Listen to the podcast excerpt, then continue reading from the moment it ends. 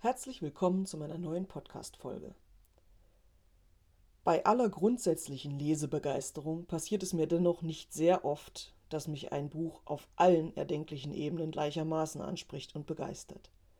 Das heißt, dass mich sowohl die Handlung als auch der Schreib- und Sprachstil fesseln und dass ich am Ende der Geschichte mit offenem Mund dasitze und spüre, dass sie mir unter die Haut geht.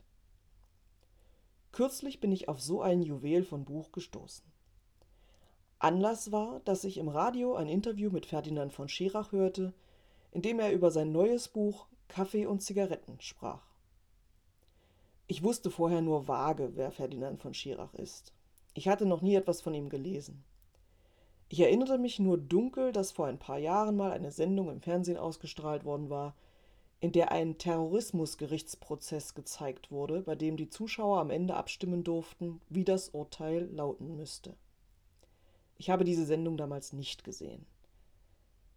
Jedenfalls hörte ich nun das Interview und fand es faszinierend, was und vor allem wie Ferdinand von Schirach über sein neues Buch sprach. Ich ahnte, dass ich da auf eine Goldader gestoßen war. Also ging ich gleich am Erscheinungstag des Buches in den Buchladen und kaufte es mir. Schon die Einbandgestaltung hat es mir angetan. Der Schutzumschlag ist schlicht gehalten in weiß mit schwarzer und roter Schrift und der Darstellung des von einer Zigarette aufsteigenden Rauchs. Der Bucheinband selbst ist einfach nur schwarz, mit einem weißen Feld für Autor und Buchtitel auf dem Buchrücken. Und der Inhalt? Was soll ich sagen? Das Buch enthält Essays und Kurzgeschichten mit größtenteils autobiografischen Zügen. Manche sind nur eine Seite lang. Eins ist ihnen allen gemeinsam. Sie sind geprägt von einer geradlinigen, schnörkellosen Ausdrucksweise, die trotzdem oder gerade deshalb von ungemein großer poetischer Kraft sind.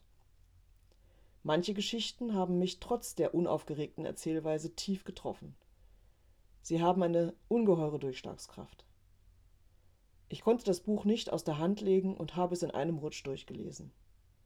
Doch ich weiß, dass ich es nochmal langsamer lesen werde, um manche Dinge nochmal tiefer auf mich einwirken zu lassen.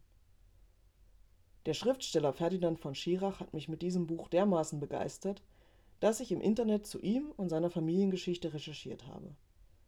Dadurch stieß ich auch auf seinen Cousin Benedict Wells, wodurch sich wiederum die Tür zu weiterer großartiger Lektüre geöffnet hat.